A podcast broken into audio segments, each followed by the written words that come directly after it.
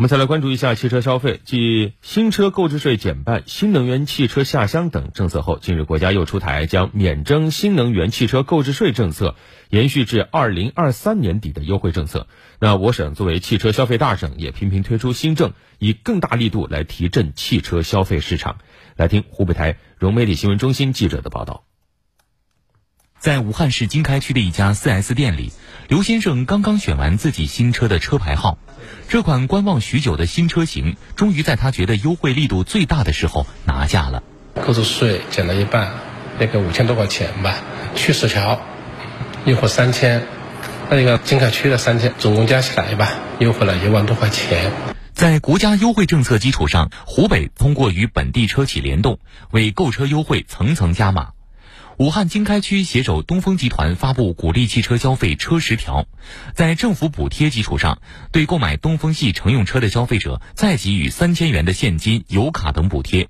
零息贷款的比例也从三四成提升到最高八成。没有出台，呃，这些政策销量啊，基本上就只有目前的这个一半儿。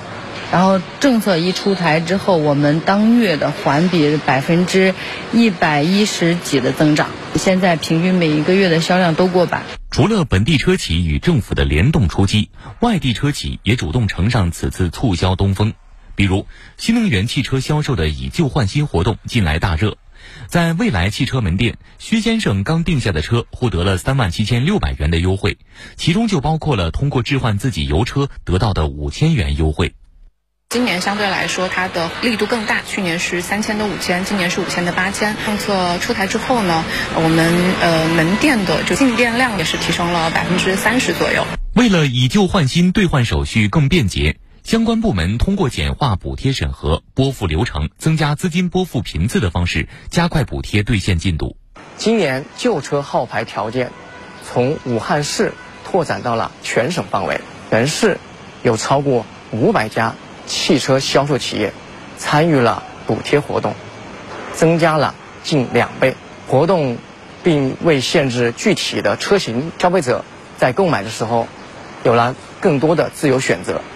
此外，湖北还采取多种方式对消费者让利，包括支持发放优惠大礼包，对于报废或转出个人名下的湖北号牌旧车，同时在省内购买新车并在省内上牌的个人消费者给予补贴。八到十二月。支持各地联合汽车生产、销售企业、成品油经营企业、保险公司等用多种方式给予补助。